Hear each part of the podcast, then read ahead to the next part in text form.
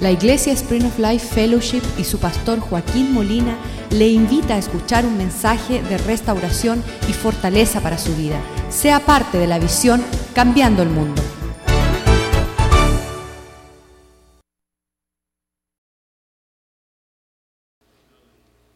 Te damos gracias que a tiempo nos encontraste y mostraste tu amor hacia nosotros nos perdonaste nuestros pecados y revelaste a tu Hijo y su sacrificio en la cruz de Calvario que limpió nuestra alma, nos lavó con su sangre preciosa, perdonándonos nuestros pecados para que nosotros pudiéramos acercarnos a ti, conocerte íntimamente, realmente, auténticamente, con toda, todo sentido genuino, Señor, de ser parte de tu novia, del cuerpo de Cristo aquí en la tierra, Señor y que nuestra experiencia no sea una experiencia de doble ánimo, que no sea una experiencia superficial, que podamos profundizar el conocerte a ti y caminar y escuchar tu voz y vivir la vida que tú has preparado para nosotros, Señor. Que no exista una distracción, que no venga algo para engañarnos y desviarnos de poner nuestra vista y nuestra mirada en aquello que es eterno, aquellos que nadie nos puede quitar. Bendice y prospera tu palabra en nuestras vidas esta noche. Te lo pedimos en el nombre de Jesús. Amén y amén. Cuando se acerca una mujer a preguntarle al Señor qué hemos de hacer, porque hay tantas personas diciendo tantas cosas, tantas personas diciendo cómo debemos de adorar a Dios. Y si vamos a preguntarle a los hombres, cada hombre dirá algo diferente.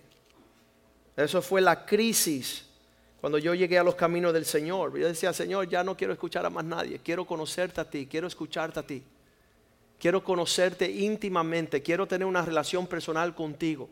Yo, yo con 16 años y escuchando la invitación vine y me arrodillé en una iglesia, en un altar y dije, espero que no venga ningún pastor, ningún ministro, ningún miembro de la iglesia a hablarme a mí de cómo yo puedo unirme a su grupo, a su religión, porque ya yo había participado religiosamente. Yo decía, Señor, yo estoy aquí porque te quiero conocer de verdad. Y si esto no va a ser algo real, no estoy interesado. No quiero participar más en lo que dicen los hombres. Unos dicen una cosa, otros dicen otra cosa. En Juan, el Evangelio de Juan, capítulo 4, la mujer se refiere al Señor en el versículo 8 pues sus discípulos habían ido a la ciudad a comprar eh, de, comer y la mujer, versículo 9, samaritana, le dijo, ¿cómo tú siendo judío me pides a mí de beber que soy mujer samaritana? Porque los judíos y los samaritanos no se tratan entre sí, no había una relación. Y entonces ella le dice en versículo, 14, en versículo 12, ¿acaso eres tú mayor que nuestro padre Jacob que nos dio estos pozos? Del cual bebieron sus hijos y sus ganados? Ella está poniéndole mucha, mucha, mucha restricción. Versículo 20 dice, nuestros padres adoran en el monte, vosotros decís en Jerusalén, es el lugar donde se adora. Hay, hay, todo intercambio de lo que dicen, lo que es la experiencia, lo que es nuestro trasfondo, todas estas cosas son diferentes. ¿Cuál será la realidad? Y Cristo le estaba diciendo, yo soy la realidad, pídeme a mí de beber. Ven a tener una relación conmigo personal. Y ella le dice, Señor, dame de beber de esas aguas. Versículo 15. La mujer le dijo, Señor, dame esas aguas para que yo no tenga sed jamás y venga aquí a sacarla. Entonces Dios empieza a indagar con ella, versículo 16, donde le dice, ve y llama a tu marido y ven acá. Ya la mujer estaba hastiada de muchos, muchos intercambios y dice, versículo 17, respondió la mujer y dijo, no tengo marido. Jesús le dijo, bien has dicho, no tengo marido, porque cinco maridos has tenido y el que ahora tienes no es tu marido. esto has dicho con verdad. Sabes que creo que, que antes que nosotros entremos en una relación con Jesucristo, está buscando que vengan con sinceridad, con la realidad de tu situación. La mayoría de las personas llegan a la iglesia y dicen, no tengo necesidad de Dios, mi esposa sí, pero yo no. No tengo necesidad de Dios. Este pobre alcohólico, este drogadicto sí, pero yo no soy ni drogadicto ni alcohólico. Cuando llegaron allá a, Nicaragua, Oscar le decían, Pastor Oscar, yo ni fumo ni bebo. Y Oscar le dice, no, si Satanás tampoco fume ni bebe y es el diablo. Tú no lograste gran cosa sin beber y, fumar, porque la cuestión es que Satanás ni bebe ni fume, ni fuma. Entonces, Dios quiere que nosotros entremos en una realidad. Ella está confundida. Ella ha visto tantas cosas en el panorama que no sabe por dónde es el camino. Y Cristo le dijo, yo soy el camino. Ven a tener una realidad conmigo. Y si, si podemos intercambiar en una conversación veraz, verídica, genuina, real, entonces podremos tener una relación. Pero de estos, el 99% de los seres humanos no son capaces de entrar en esa relación. Estábamos comenzando ayer aún con el versículo de Génesis capítulo 19, versículo 12, donde entraron dos ángeles a avisar a Lot. Estos dos varones dijeron, ¿tienes aquí alguno más? ¿Estás relacionado con alguna algún familiar, una persona que es parte de tu familia, yernos, tus hijos, tus hijas y todo lo que tiene en la ciudad, sácalo de este lugar. Todas las personas con las cuales tú te relacionas y tienes algo que ver, empiecen a moverse fuera de aquí porque viene un tiempo de juicio y destrucción. Viene un tiempo malo, viene un tiempo donde Dios quiere librarle de esta destrucción. Versículo 13 dice, porque nosotros vamos a destruir este lugar, por cuanto el clamor está levantado al cielo. Un clamor ha subido de punto delante del Señor. Por tanto, Dios nos ha enviado para destruir todo este lugar versículo 14, hace el intento Lot de ir a hablar con los suyos. Y dice que entonces a escuchar esa advertencia, Lot habló con sus yernos, aquellos que estaban prometidos por casarse con sus hijas, los que habían de tomar sus hijas, y les dijo, levantaos, salir de este lugar, porque Dios va a destruir esta ciudad, mas pareció a sus yernos como si él estaba tomando ligero, haciendo una burla. No tomaron el peso de sus palabras, el peso de su advertencia, su aviso de salir de la ciudad con toda seriedad. Entonces eso vemos de nuevo los dos lados de, de lo que es real y lo que no es real. Lo que tiene peso y es contundente, el aviso de, lo que el porvenir trae y aquellos que dicen, no lo veo como tú lo ves. Me han dicho en respuesta de un aviso, yo tengo mi propia opinión. hasta, hasta, hasta ver que el ejemplo que tuve que usar en un instante, sabes que los retrovisores de los carros, en un lado dice, los objetos parecen más lejos que la realidad. Quiere decir que tú estás mirando que hay un camión ahí y, parece ser más lejos, pero está ahí bien, cerca. Y yo le digo, mira, cuando Dios manda un aviso, Él no está exagerando. Dios no te está diciendo las cosas a un poquito de ser tomadas ligeramente. Cuando Dios habla su palabra es real. La participación de su iglesia es real. El crecer en Cristo es real. El ser parte del pueblo de Dios no es una apariencia. Y, estaba hablando ayer con un joven, le decía, qué triste para muchas personas, la iglesia es, es un lugar fantasioso que no logran ellos tomar en serio su participación, su participación en lo que Dios ha provisto para que nosotros escapemos de este mundo con todo su engaño con todas sus apariencias. Cuando vemos este video de cómo este hombre en, en dos segundos se esfuma, se consume y ya se le fue la risa. Se le fue el chistecito que eh, el niño lindo, el chévere, el que todo el mundo llamaba, el que todo el mundo tenía que ver con él. Y lo vemos diciendo, ¿sabes qué? Tengo que avisarle a mi hija que nos veremos en el cielo. La única esperanza es que, que yo le espere en un lugar eterno. Y le hablo del Señor. Es, es, difícil para ella entender, pero le hablo las cosas de pelear la buena batalla. Le hablo de vivir la vida momento a momento. Lo más importante cuando le dieron las noticias a él es mudarse de la escena de Hollywood, del medio de todas las apariencias de la gloria de ese mundo a un lugar a, encontrarse con una seriedad, con su esposa, con su hija y con Dios, con su pastor. El pastor de él conocido. Decía que este hombre había sido conocido como un, un niño lindo de, todas las llamadas de lo que es el deporte mundial, del glamour de esa vida que es solamente una apariencia, ahí no hay realidad.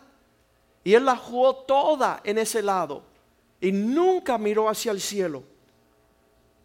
Entonces, viendo estos ejemplos, vemos y, casi siempre lo que le estaba tratando de decir a estos jóvenes que llegaron a mi, a mi oficina, me alegro que están viendo la vida de otra perspectiva. Porque e, esto, este video no es algo grato. Hasta muchos nos ponemos bravos porque el pastor nos muestra eso. Para que, para que dejen de estar bobeando y comiencen a vivir real con lo que Dios quiere que sea real. Y que no estemos aparentando lo que es la iglesia donde participamos unas horitas a la semana cuando esto tiene que ser nuestra vida en Cristo cumpliendo los propósitos de Dios. Porque no estaremos aquí para una casa, no estaremos aquí para una moda, no estaremos aquí para las amistades que no le interesan nuestra eternidad, que no le interesa nuestra salud espiritual. Y vemos a través de la Biblia que, que Cristo muchas veces se enfrentó a ese pueblo. En Juan 4:23 Cristo le tiene que decir a esta mujer, créeme mujer, que Dios no está en la onda de los hombres, cada uno tomando la medida de su espiritualidad a su gusto, a su opinión. La hora viene y ahora ya ha llegado cuando aquellos que van a adorar, adorarán al, al Padre en espíritu y verdad. Porque esto es lo que Dios desea. Personas genuinas que le adoren a Él, que estén conectados a su corazón que tengan el palpitar y el latido conforme el corazón del Señor. Porque también el Padre tales adoradores buscan que le adoren. Versículo 24. Dios es espíritu y los que le adoran en espíritu y verdad es necesario que le adoren. Esto no se trata de venir a decir, no, que yo tengo un primo hermano, yo tengo una tía que es cristiana, yo tengo un vecino. ¿Sabes qué? Eso no es el, ese no es el llamado. El llamado auténtico y real es que nosotros participemos y no seamos lo que Cristo avisó de los hombres de su día cuando él decía, Mateo 23, 13, hay de vosotros, escriba y fariseos, hipócritas. Esa palabra hipócrita es una palabra sumamente griega compuesta de dos palabras, hipo y criti, critas. El hipo significa por debajo y el critas difícil de descifrar. No se sabe lo que está pasando detrás de la malla. Eso le llamaban los actores del teatro del griego. Decía, mira, ahí viene el hipócrita. Eso significa el, el, actor, el que tiene una apariencia, porque ellos se ponían una máscara y por fuera la máscara tenía sonrisa y por dentro quizás el hombre estaba triste. O quizás por, por fuera era una tristeza y por dentro el hombre tenía otro ánimo. Y Cristo decía, ¿sabes ustedes? Son hipócritas. Están mostrando lo que no es, están viviendo lo que no es una realidad para vosotros. Ustedes cierran el reino de los cielos delante de los hombres y ustedes tampoco dejan entrar a los que están entrando. Quiere decir que no estamos participando y en cada oportunidad que tenemos estamos haciendo deslizar a los que están tratando de entrar. Estamos deteniendo. Las personas no pueden seguir unas huellas que no existen. Un ejemplo que no es real. Dice que eh, la, clásica definición de un hipócrita es aquel cuyas palabras y sus hechos se contradicen. Cristo es mi Dios, pero Él tiene que detenerse porque tengo que servir otra prioridad. Cristo es mi búsqueda y mi vida, pero tengo que decirle a Cristo, tengo que desviarme a ocupar mi energía y mis fuerzas en otro lado.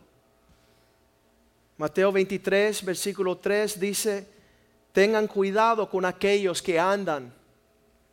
Dice, todo lo que ellos digan que ustedes guarden, guárdenlo. Haced, hacedlo, mas no hagáis conforme sus obras, porque ellos dicen una cosa y hacen otra cosa. Uno de los sentimientos que tuvimos desde temprano en los caminos del Señor es este entendimiento que donde estaba nuestro tesoro, allí iba a estar nuestro corazón. Y entonces muchas personas llegaban y dicen, ya no quiero mi esposa más. Yo le digo, entrégale todo tu tesoro y la vas a querer un montón. Vas a cogerle la temperatura, la fiebre, vas a cuidarla bien, bien, bien. Porque allí está tu tesoro, ahí va a estar tu cuidado. Y eso es conforme algo en lo natural, pero en lo espiritual es igual. Me he dado cuenta que mientras más mi inversión está en la iglesia, en el cuerpo de Cristo, en mi tiempo, en mis energías, en mis fuerzas, allí está mi afecto, mi corazón.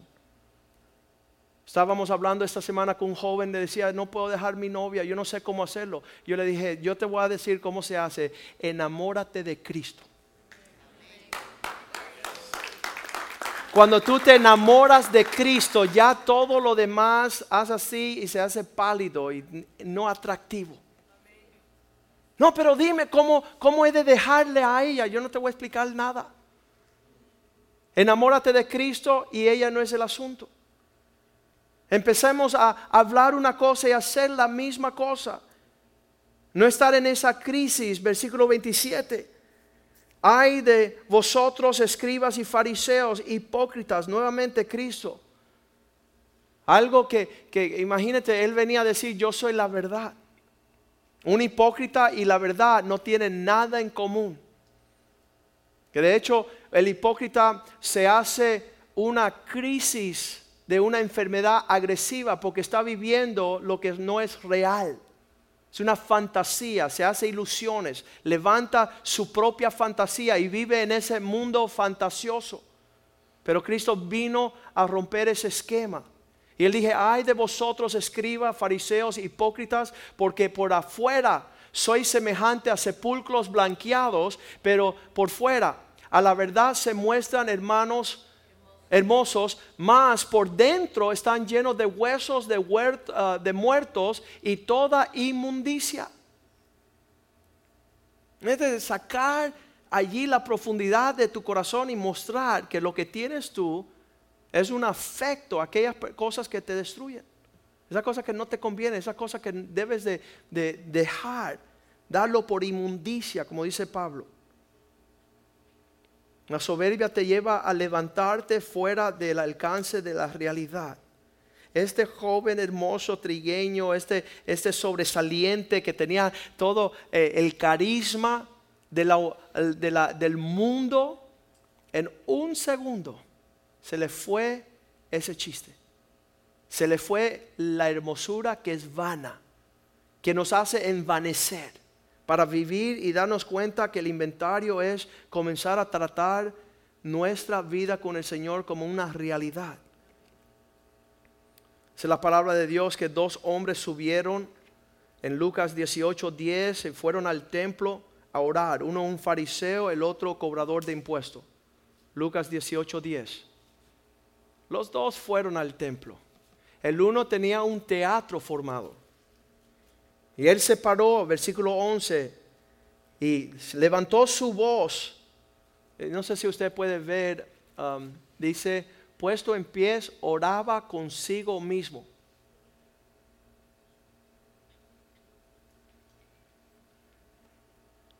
Algo personal.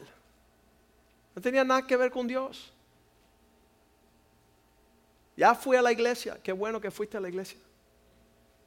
Ya hablé para que las palabras se escucharan.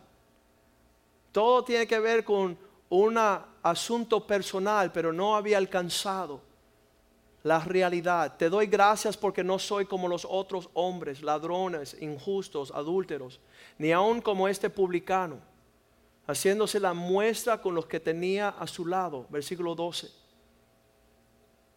Ayuno dos veces al día dos veces a la semana, doy diezmo de todo lo que gano. Tenía actividad religiosa, tenía actividad cristiana, tenía actividad, lo que usted quiera pensar. Pero no había un alcance real. Versículo 13. El otro hombre se miraba desde lejos, distante, no digno. No quería ni aún alzar los ojos al cielo, sino que se golpeaba el pecho diciendo, Señor, sé propicio a mí, que soy pecador. Versículo 14. Quiero decir que no hay nada más hermoso que el revelar el corazón por lo que es. Y eso se llama confesar los unos a los otros. ¿Sabes qué? Metí la pata. ¿Sabes qué? No ando bien. ¿Sabes qué? Me desvié, me caí, me fui del carril. Esas personas que tienen la habilidad de siempre admitir su realidad son las personas que alcanzan mayor camino en el Señor. El domingo me llamó un joven, dice, pastor, si, si no hablo con usted hoy mismo, creo que fue el lunes, lunes por la mañana, si no hablo con usted hoy mismo, no puedo tomar ni una pisada más en la autenticidad y el ser genuino como cristiano urge hablar contigo ya. Ven para mi casa. Llegó a la casa y dice, pastor, ¿sabes qué? Esto me está ocasionando, esta es mi situación y, quiero aclarar cuentas. No quiero tener cosas reservadas aquí porque me van a apartar de mi camino con Cristo. Quiero desnudar esta situación para que yo pueda seguir siendo honesto conmigo mismo y no tener Satanás que me está mostrando que estoy viviendo una doble vida.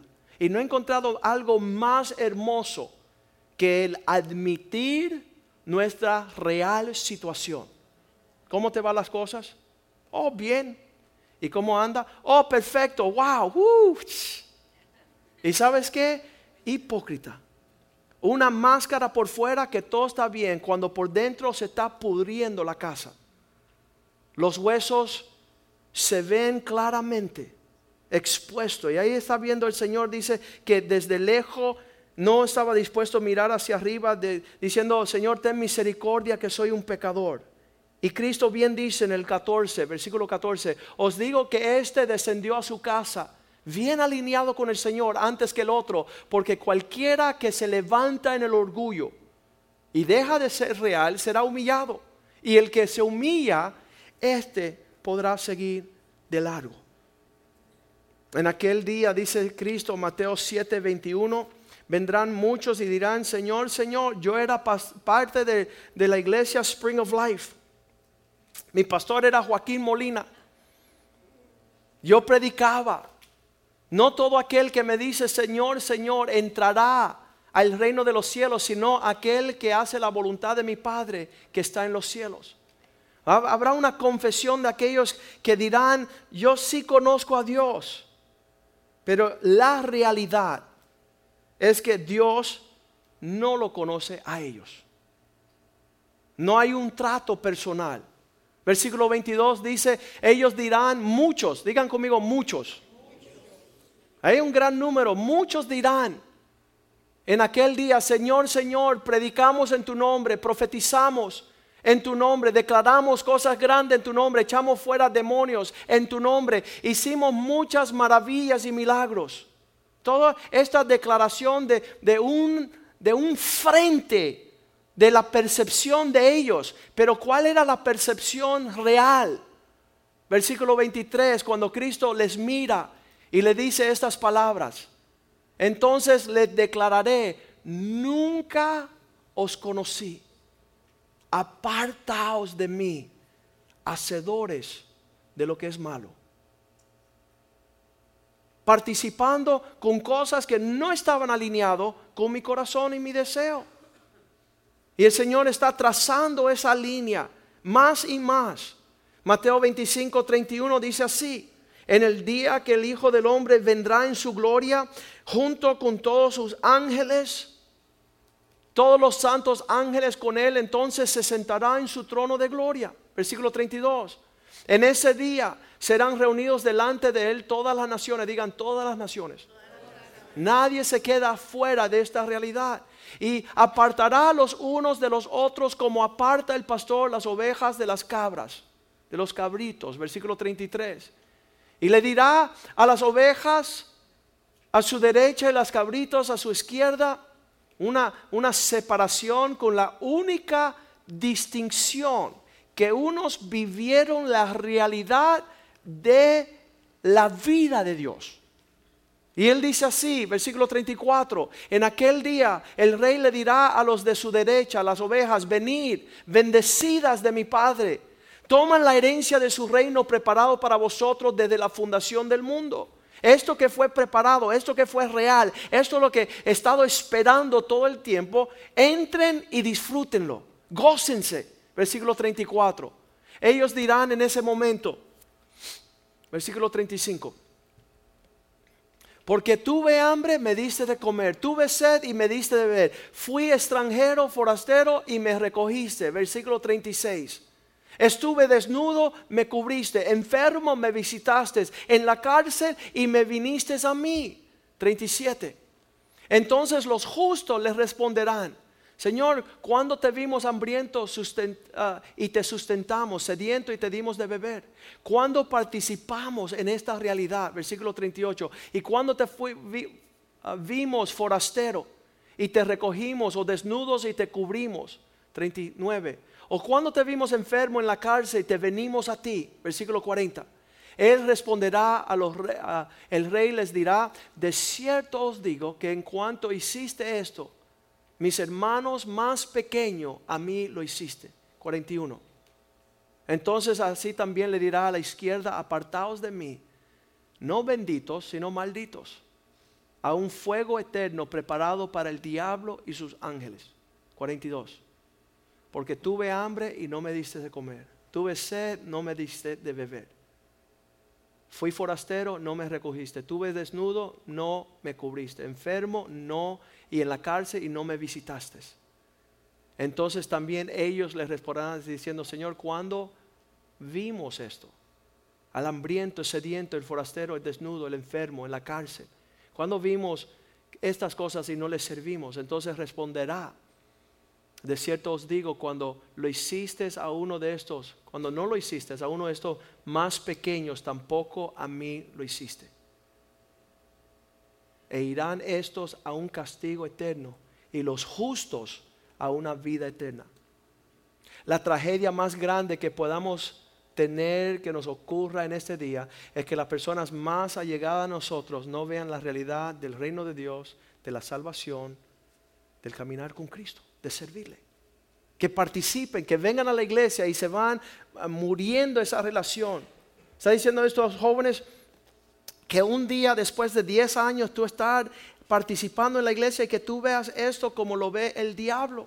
Lo conoces entero y no haces nada. No te conmueve la palabra del Señor. No es tu meditación, no es tu deleite, no es tu realidad. La diferencia entre, entre este hombre que al final de su vida empieza a arreglar cuentas y el fundador de Apple Steve Jobs, que sus finales días con el mismo tiempo decía, no hay cielo, no hay Dios, no hay salvación, no sé dónde voy, no dejo un legado, no hay una herencia, no hay una realidad. Qué horrible. Qué horrible que la forma que nosotros hemos vivido esta vida cristiana es desconectada de la realidad. Hay, esas personas que, dicen, Señor, Señor, yo, yo más o menos estuve en el asunto. Y él dice, ¿sabes qué? No te conozco no participaste con realidad. Apocalipsis 3, 17 dice, tú dices que eres rico, tú dices que te ha enriquecido. Apocalipsis 3, 17, leámoslos. Tú te dices a ti mismo, yo soy rico, yo me he enriquecido, Ninguna cosa me hace falta, no tengo necesidad. ¿Sabe? El engaño más grande del hipócrita, el que él se juzga a sí mismo, en vez de tomar dos o tres personas a decir, ¿sabes qué? Quiero que ustedes hablen a mí. ¿Qué ven? ¿Qué palpan? ¿Qué atmósfera desprendo yo cuando estoy presente? ¿Cuál es el legado que estoy dejando? ¿Cómo he marcado el corazón de mis hijos para que ellos estén enraigados en la realidad cuando ya yo no esté? ¿Cuál va a ser su participación? Y él dice, yo soy rico, me he enriquecido, no tengo necesidad de nada. Y vuelve y dice estas palabras. No sabes tu realidad, que eres un desaventurado, miserable, pobre, ciego, desnudo. Muchas veces cuando salimos de un lugar, y yo estaba explicando anoche, cuando el Señor me encontró a mí en un sumidero lleno de estiércol y pensamientos torcidos y apestoso, y me lava y me limpia y me trae y me pone en la acera. Y yo digo, ¿sabes qué? Ya la hice. Ya salí del fango. Soy maravilloso, soy un príncipe. Pero si yo tomo esa actitud que no necesito más nada porque no estoy en el sumidero, Estoy en la acera, estoy limpiado, pero Dios me quiere introducir a la casa a ser un hijo en una familia. Y no quedarme en la acera diciendo, ya no apesto, ya no estoy bebiendo las aguas negras. En cada momento de mi progresión en Cristo por los últimos 30 años tengo que decir, Señor, aún siendo pastor, no he llegado a lo que tú quieres para mí. Tengo gran necesidad. Quiero las vestiduras y el vestimiento de algo mayor. Sé que hay ropas limpias. Sé que hay una transformación que ha acontecido. Sé que estoy disfrutando otra etapa. Pero sigo siendo sediento, hambriento, necesitado de mayor riquezas en su propósito. No me puedo conformar. No me puedo limitar a decir que ya no tengo necesidad. Soy la obra de perfección, el sello de la perfección, como dijo Satanás. Y ahí dice el Señor en el 18, por eso te aconsejo que compren oro refinado por fuego. Deja que venga el fuego de lo que muestra tu realidad. Nadie me entiende, nadie me conoce, nadie sabe mis sentimientos. ¿Sabes qué? Para nada te aprovecha esa actitud. ¿Qué es lo que piensan tus líderes? ¿Qué piensan las personas que, Dios ha permitido estar en su vida? Hay personas que ponen una muralla y no quieren que nadie les hable. Porque se sientan, se sienten inmediatamente menospreciados. Inmediatamente se sienten, ¿sabes qué? Eh, no, nunca seré, me han dicho muchas veces, nunca seré lo suficiente bueno para ti. Mira, si ya tú llegaste a la actitud que tú eres suficiente bueno en la condición que estás, ahí te estancaste y te pudrirás por siempre. Pero siempre que tú te acercas a un fuego, te va a eliminar todas las toxinas, todas las imperfecciones. La hermosura del Señor se forma en ti. Y hay personas que le encantan. Llegan a mi oficina y dicen, pastor, ¿qué, qué estás pensando de mí? Bueno, yo te veo a ti que, que, tú quieres subirte aquí a cantar, pero yo no te veo subir aquí a la primera fila a cantar. Y yo prefiero verte en la primera fila cantándole al Señor, perdido en su presencia, que yo sé que eso es genuino antes de subirte aquí. Pero tú andas por allá atrás, amargado y feo.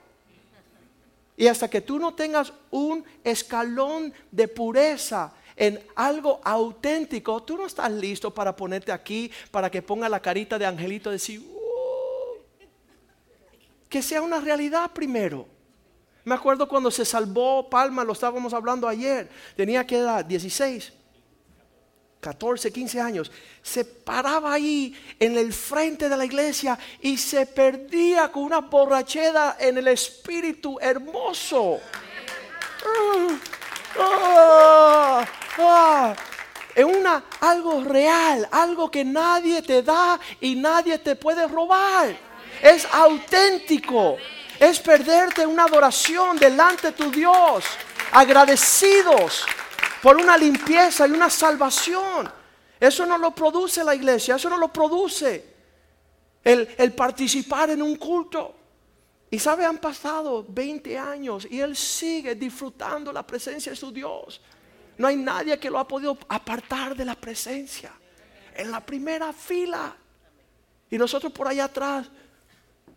¿Y por qué Dios no me toca como palma? ¿Por qué yo no siento lo que sienten? Entrega tu corazón. Sé genuino. Piérdete en su presencia y que nadie te detenga de beber de las aguas. Dice, compra de mí oro refinado por el fuego, para que así en verdad seas rico. Y tus vestiduras serán blanqueadas para vestirte y que no sea descubierta tu vergüenza, tu desnudez. Tengo ropas para ti. Tengo vestiduras hermosas, obras justas. Permite que Dios unja tus ojos con colirio para que veas de verdad. Que sane tu vista. Esa palabra sinceridad es aquella que usaban los romanos en tiempos antiguos donde decían que la columna tenía que ser sin grieta. Dice que, que cuando ellos hacían, eh, ¿cómo dicen? Las esculturas, cuando ellos estaban haciendo las esculturas, a veces se rajaba y una grieta ahí y para disimular le ponían cera. Entonces la palabra sin cera significa quiero una sin disimulo, que no sea aparenta bien, que sea una obra excelente, que sea la obra auténtica, bien hecha, sincera, sinceridad. Bien importante que nosotros no caminemos en lo que dice que es la levadura de los religiosos, Lucas 12.1, en lo que se acercaban todo el pueblo y la multitud, se reunía. Dice que ellos, en estos juntándose por millares la multitud, tanto que unos atropellaban a otros. Salud. Estaban llegando a adorar a Dios y en su adoración estaban pisándole la cabeza al que tenía al lado. Todo tenía un reguero y Dios viendo esto, Cristo viendo eso, comenzó a decir a sus discípulos, primeramente, antes que todas las cosas, no sean como los fariseos. Guárdense de la levadura de los fariseos. ¿Qué es eso, Señor? La hipocresía. Eso contamina y leuda toda la masa cuando no somos auténticos, cuando no somos genuinos. Ayer le estaba diciendo a un señor, le decía, ¿sabes qué? Si permitimos que vengan acá una persona que está destinada a su rebeldía, y, sabes que le llamamos y le hablamos y lloramos y pedimos y, sigue llenándose la casa de Dios de frescos, de descarados, de, de pocos hombres al poco ratito se hace la masa un relajo. Un relajo a niveles que hemos visto nosotros en 30 años. Un ejemplo para que usted sepa. Un ejemplo. El, el, director de la música cristiana con una esposa y cuatro hijos se da cuenta que la que dirige las alabanzas, él, él dirige los músicos. Él se da cuenta que la que canta es la hija del pastor con un esposo y con un hijo, se divorcian de sus esposos, se casan y siguen dirigiendo las alabanzas. Siguen participando en el circo cristiano. Y al poco rato se hace un relajo toda la casa de Dios. Pero solamente eso es agresivo, es un ejemplo agresivo, pero una actitud, una actitud en vuestro corazón es suficiente para pasar al hermano, pasar al hermano, pasar al hermano. Y al ratito es un relajo todo esto. Y Dios quiere que seamos auténticos. Cuidados de la levadura de los fariseos, que es la, la, hipocresía, versículo 2. ¿Por qué hablas así, Cristo? Porque nada encubierto se quedará así, ni nada oculto no se habrá de saber. Cuidado, el pastor no sepa. ¿Sabes qué? Olvídese el pastor. Pobre alma tuya que no te das cuenta que lo que tú haces en secreto va a ser tu realidad día y noche por siempre. No mi realidad. No mi realidad. Yo no tengo que contender con cosas encubiertas. Versículo 3 dice, todo aquello que está en oscuridad, todo lo que habéis dicho en tinieblas, todo lo que haces secretamente, la luz se oirá y lo que habéis hablado al oído en los aposentos ¿De, quién te estás escondiendo? Todo será proclamado de las azoteas. Los ejemplos son cien mil. Todo en secreto, en tu murmuración, en tu falsedad, en tu rebeldía y desobediencia, te contamina a ti y a los tuyos. Arréglate con Dios. Ten misericordia de los tuyos de no tener una doble vida.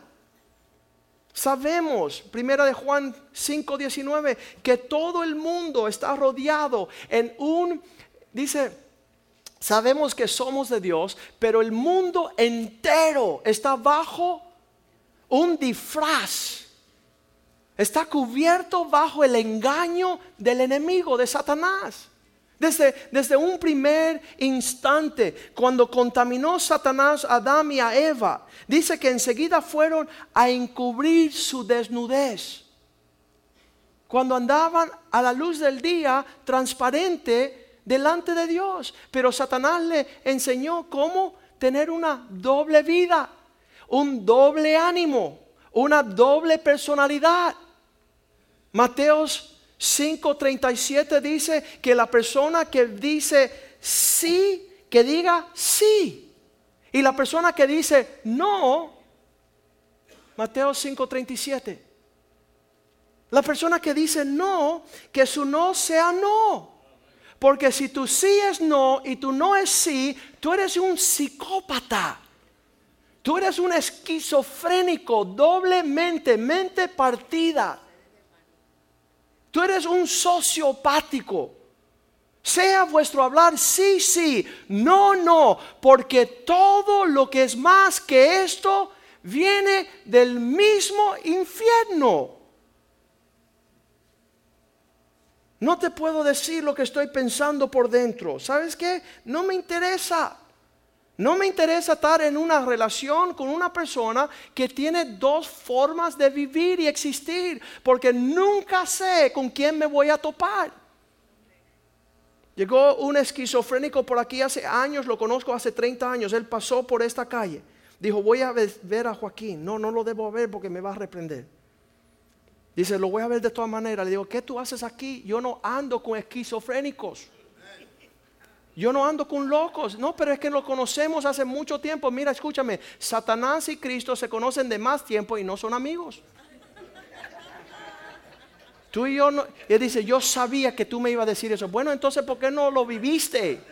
¿Por qué no seguiste en esa realidad?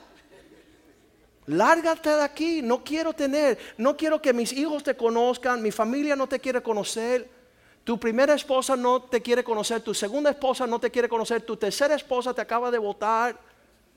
Tú no tienes lugar fuera de tu fantasía, porque tú rehusas venir a Cristo.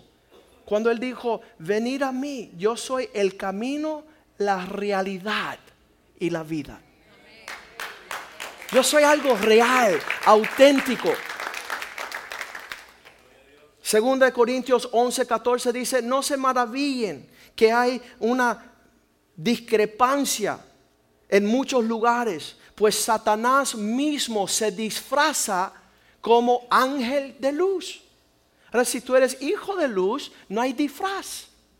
Tú eres el mismo aquí en la iglesia, hoy con el pastor, mañana en tu casa con tu esposa y pasado en el trabajo con tus compañeros.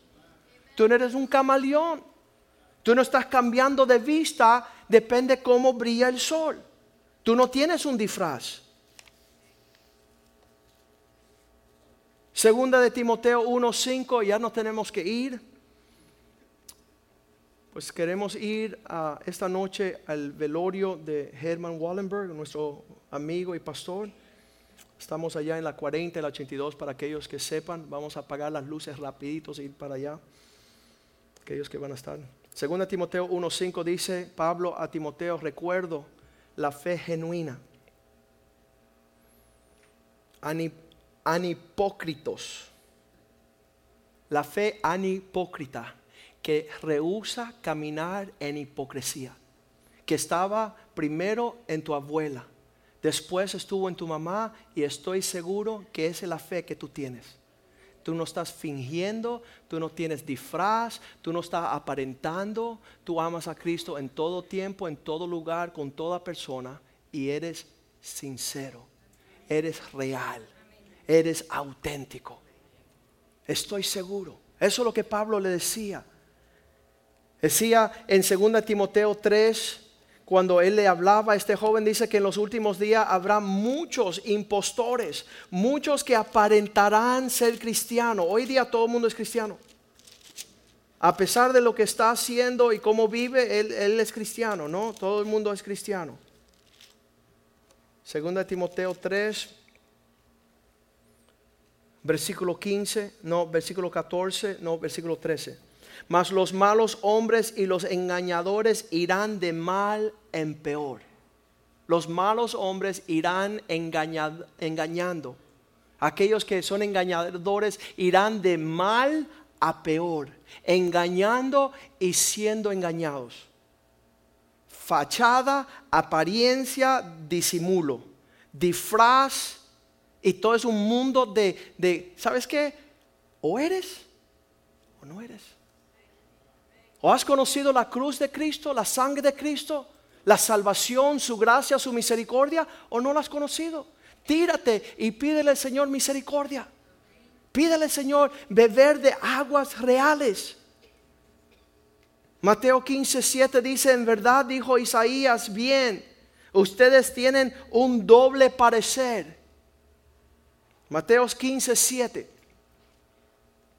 Hipócritas Isaías bien dijo, versículo 8, este pueblo de labios están hablándome con palabras de honra, pero su corazón, uff, está lejísimo.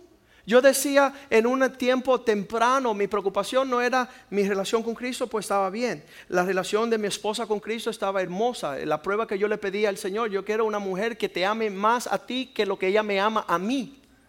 Esa fue mi medida. Yo quería una mujer que amaba y conocía a Cristo más que su enamoramiento conmigo, porque yo me iba a hacer viejito y feito y pesadito. Iba a perder la hermosura, pero aquella que ama a Cristo quiere agradecer a su esposo, no por su esposo, sino por Cristo.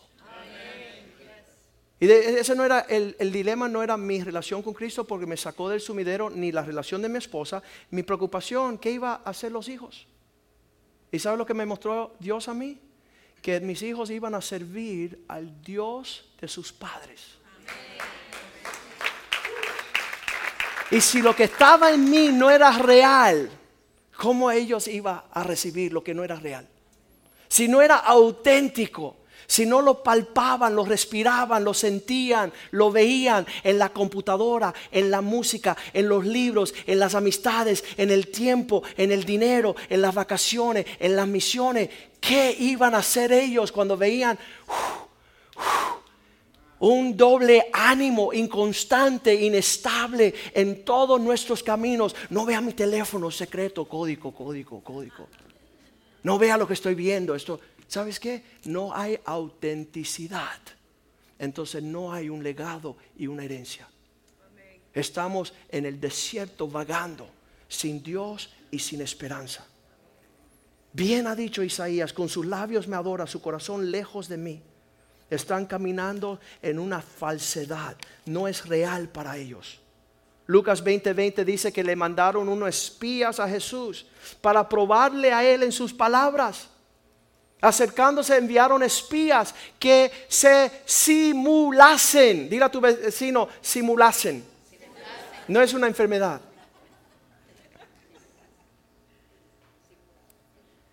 Viene de disimular. Estaban aparentando querer saber, haciéndole preguntas a fin de sorprenderlo en alguna palabra para entregarlo. ¿Y sabes qué dice el Señor? Versículo 23, que él percibió su astucia. Él vio el jueguito.